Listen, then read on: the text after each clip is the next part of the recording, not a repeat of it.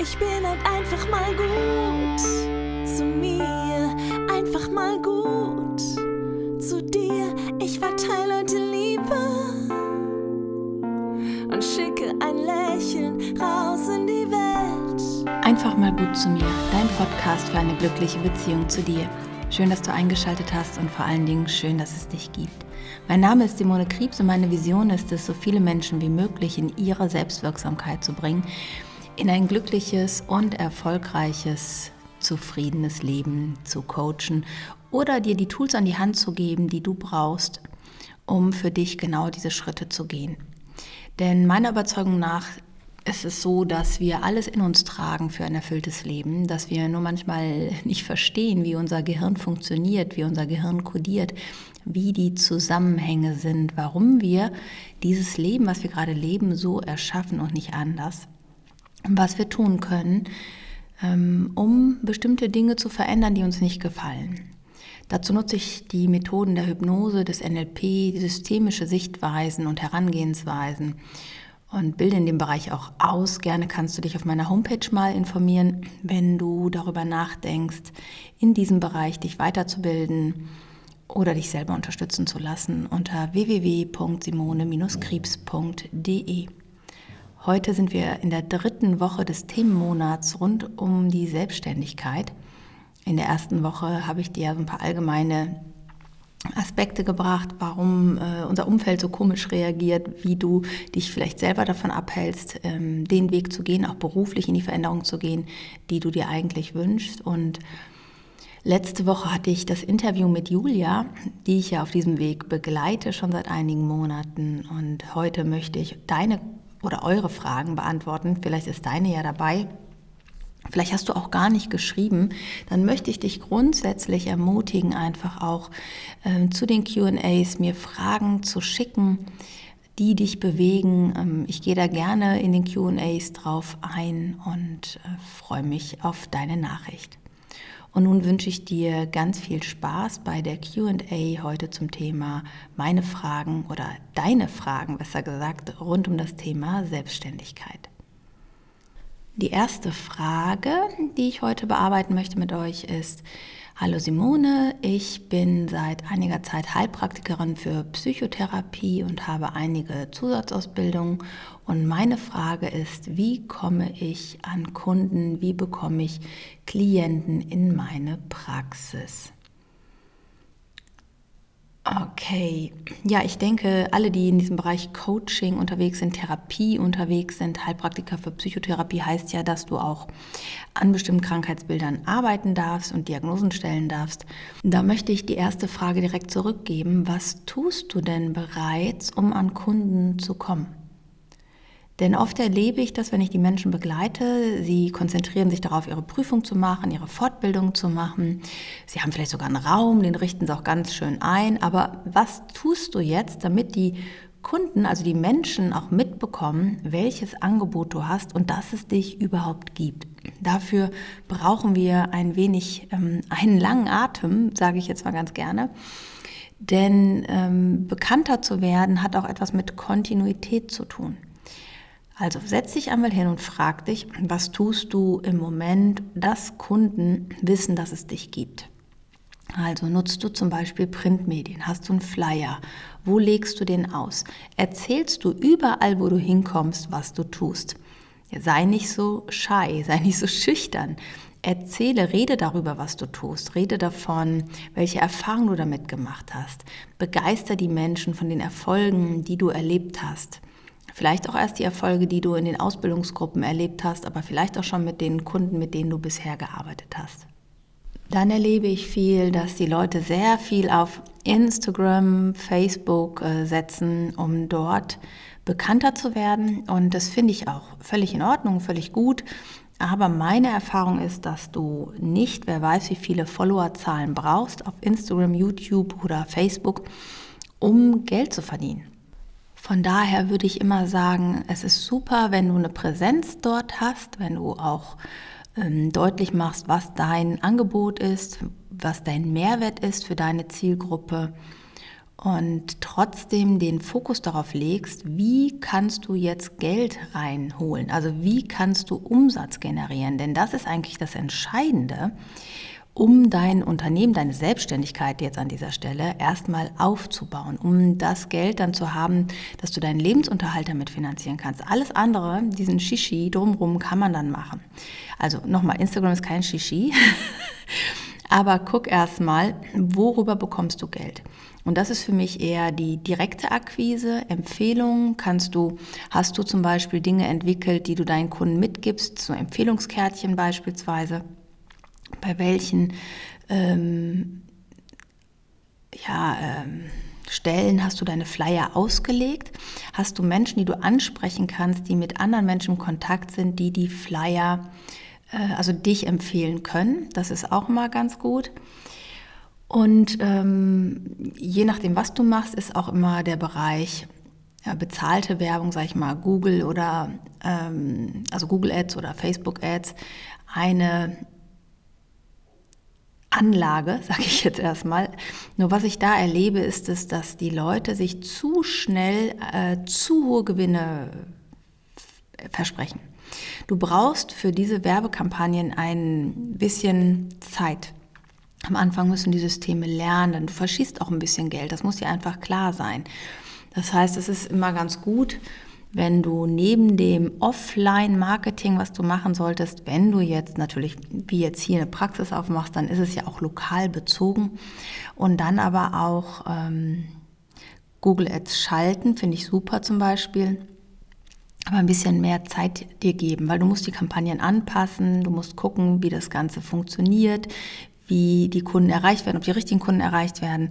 Das ist dann nochmal ähm, etwas, was du über ein halbes Jahr sehen solltest, um dann zu sagen, okay, kommen wirklich diese Leads rein, die ich mir davon wünsche. Ja, und in dieser Zeit optimierst und verbesserst du.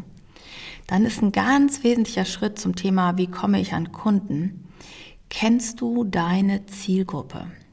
Wer ist genau deine Zielgruppe? Ja, das ist häufig so viel zu allgemein. Menschen mit Problemen, ja. Zeig mir mal einen Menschen ohne Probleme. Also ich glaube, da gibt es gar keinen, sondern was ist genau das, was deine Zielgruppe für ein Problem hat? Konkretisiere das. Was lässt sie nachts nicht schlafen? Was lässt sie Gedanken kreisen? Was macht ihnen Angst? Was macht ihnen Druck? Und dann kommst du, was ist dein Angebot, was ist deine Lösung für diese Kunden? Und das muss sehr klar und sehr transparent herausgearbeitet werden, damit der Kunde überhaupt versteht, dass du ihm weiterhelfen kannst. Ja, also wenn jemand in ein Autogeschäft geht und sich ein Auto kaufen möchte, ja, dann weiß er vorher schon, wofür er das braucht. Das musst du dem gar nicht mehr erklären. Das hat er schon verstanden.